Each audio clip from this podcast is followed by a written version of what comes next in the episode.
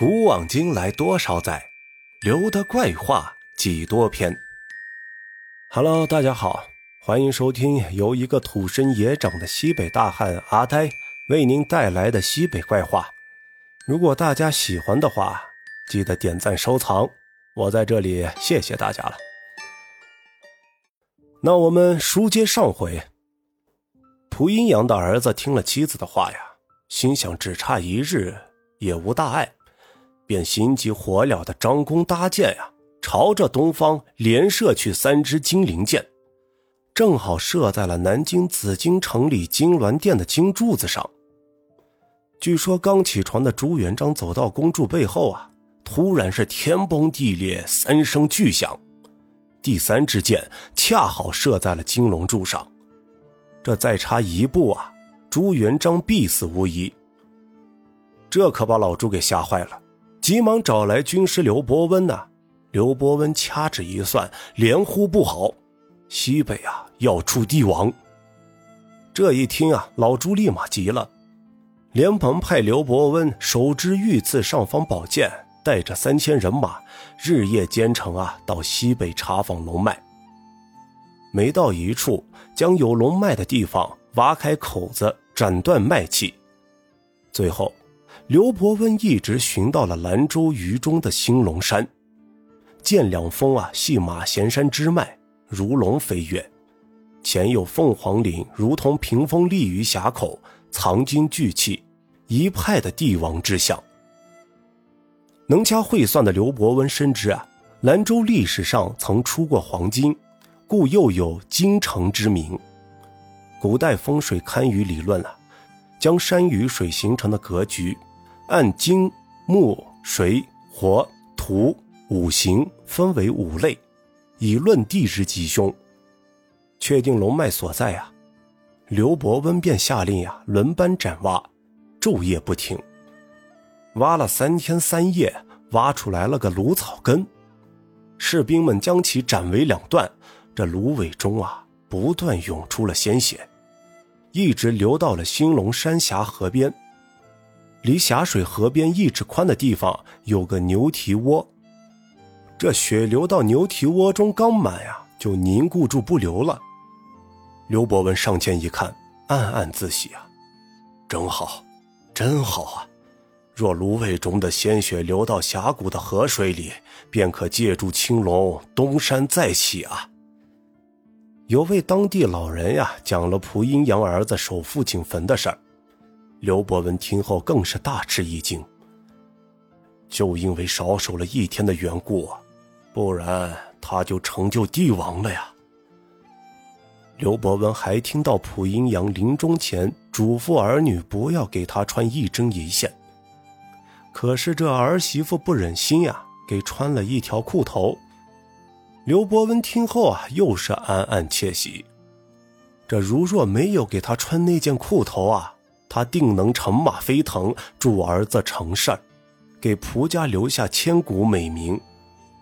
这随后啊，刘伯温听说此地常有恶龙盘踞在兴隆山上，担心会留下隐患，便将恶龙的一条腿斩下。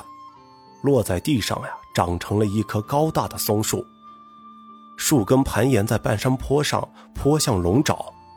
现如今呀，闲暇时邀朋友和家人去爬兴隆山时，还偶尔会听到其他游客呀谈龙爪松。会有一些游客停在一棵已有五百多年历史的老树前拍照留念。当人们抬头看时呀，发现它的树根真的酷似龙爪。深深地扎在山石中。刘伯温斩龙脉的故事啊，老少能详。刘伯温斩断龙脉后，出现了这一道河谷。马贤山的水啊，从分水岭被鱼七蓝三分成两股，有三分水从柴沟河流入了兰州，汇入黄河；七分水分成两股，从上庄、杨道沟和白家铺、红庄子。马坡、卧龙窝流下，汇合在龙头峰一处，向峡外流向了榆中宛川河，汇入桑园子峡的黄河内。兴隆山地处甘肃省省会东四十五公里，榆中县西南六点八公里处，有兴隆、七云两山峰，主峰有东西两峰组成，仙人峰、灵龟山皆系两峰支脉，两峰间为兴隆峡，有云龙卧桥横空飞架峡谷，其脉来自马贤山，支连皋兰山，东结飞龙卧虎之势，西极瑞凤临归之象。这相传呀，此山以东一公里啊，有座云盘山，那里曾经是轩辕皇帝羽化升天的地方。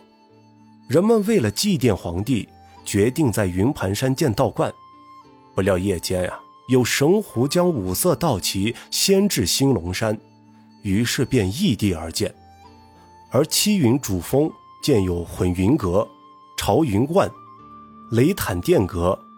兴隆峰有二仙台、太白泉、大佛殿、喜松亭、滴泪亭等。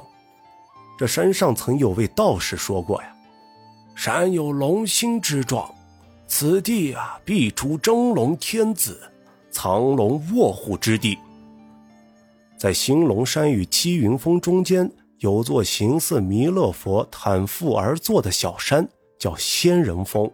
这里青松如云，苍翠欲滴，鸟飞蝉鸣，宛如一处仙境。相传很久以前，这里还是一片汪洋大海。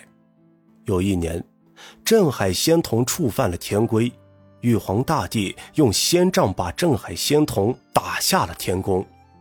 这镇海仙童摔倒在地上，变成了一座大山，这就是仙人峰。这龙王的两个太子听到，起来相劝，也变成了两座山峰，就是现在的兴隆山和七云峰，将仙人峰呀团团围在当中。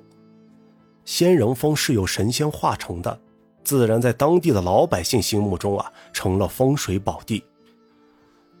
关于民间故事啊，由于朝代更替、年代久远，以讹传讹，各地流传的有不同的版本。故不必去探究真伪。